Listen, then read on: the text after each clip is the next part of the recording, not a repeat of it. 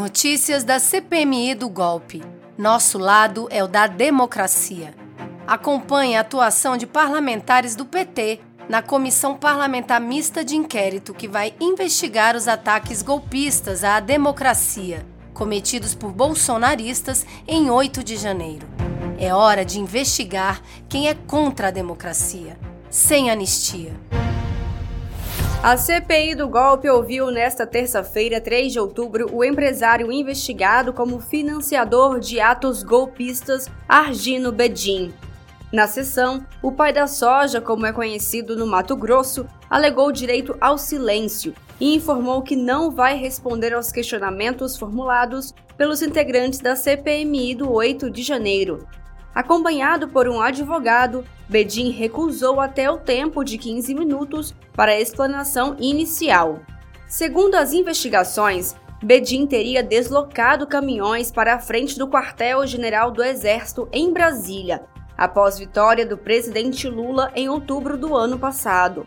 O relatório da ABIN aponta que, ao todo, 272 caminhões haviam sido deslocados para a capital federal. O empresário Argino Bedin teve as contas bloqueadas por determinação do ministro do Supremo Tribunal Federal Alexandre de Moraes no fim de 2022, por suspeita de financiar atos do tipo, como os bloqueios e paralisações de estradas em manifestações contra a vitória do presidente Lula. O deputado federal Rogério Correia, do PT de Minas Gerais, falou sobre os bloqueios nas estradas, ao lembrar que Bedim também é responsável por ter bloqueado esses acessos do país. Correia destacou as consequências dessas ações, ao enfatizar as violências cometidas nesses bloqueios, como o que aconteceu em Santa Catarina, em que bolsonaristas impediram a passagem de uma grávida em trabalho de parto além de terem impedido o envio de um coração para transplante de Goiás para São Paulo. Depois de expor esses casos, Correia questionou Bedin se ele não sentiu nenhum remorso. Creio que o senhor deve ter sentido pelo menos uma pontinha de remorso. Se o senhor não sentiu remorso, talvez sinta medo agora. Os que fizeram depredação aqui no dia 18 não são diferentes destes que agiram aí os crimes cometidos. Os daqui pegaram 17 anos de cadeia, alguns deles.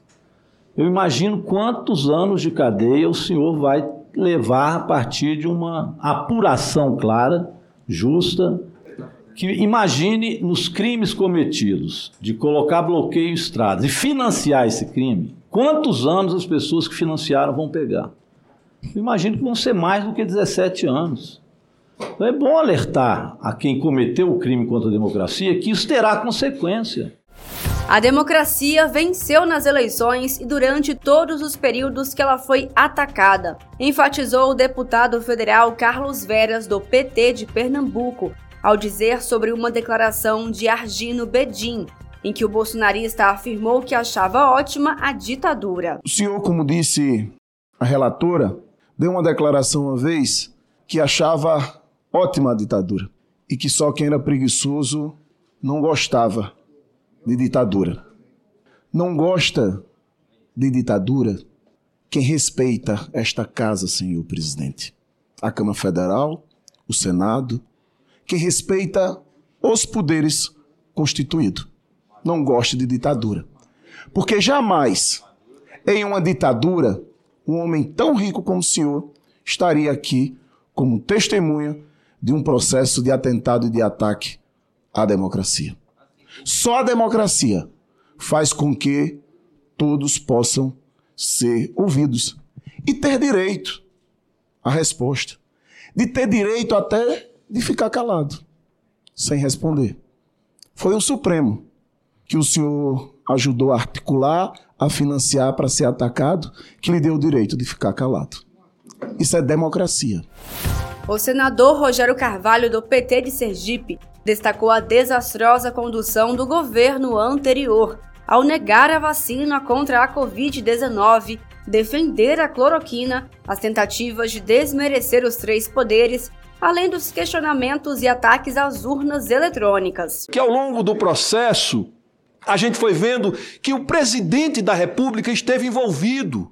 A gente viu pela pela delação do Mauro Cid, que disse claramente na sua delação que o presidente participou de todas as reuniões com militares do primeiro escalão, do segundo escalão, ou seja, da cúpula do Exército, da Marinha, da Aeronáutica, e trataram literalmente de dar um golpe de Estado.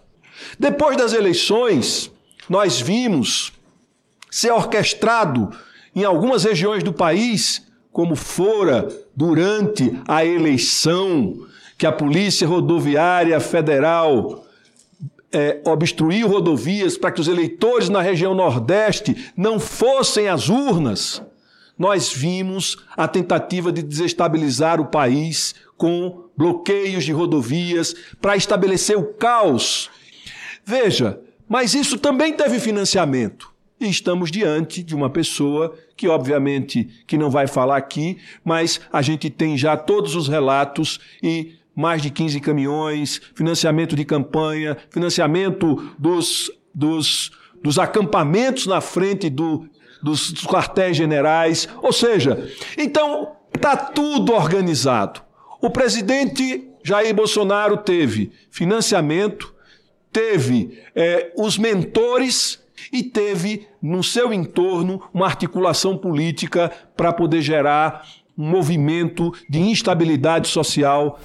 Na sessão que ouviu o empresário investigado como financiador de atos golpistas Argino Bedin, o líder do PT no Senado, o senador Fabiano Contarato, começou seu discurso falando que responsabilizar o governo Lula pelo ataque aos três poderes em apenas oito dias de novo governo é uma falta de razoabilidade, ao enfatizar as situações envolvendo a gestão Bolsonaro, como apoiadores terem acampado em frente aos quartéis do Exército. Então, quando o depoente ou qualquer pessoa induziu, instigou, auxiliou aquilo que aconteceu aqui, todos, todos, pela teoria unitária humanista, devem responder pelo, pelo resultado que ocorreu. Todos, sem exceção, todos devem responder respeitado devido processo legal, mas ao final, uma sentença penal condenatória transitada em julgado, porque atentar contra a democracia, contra o Estado Democrático de Direito, isso não é direito de cidadania. Isso não é direito de cidadania. O melhor terreno para plantar e colher direitos, e morro defendendo isso, é a democracia.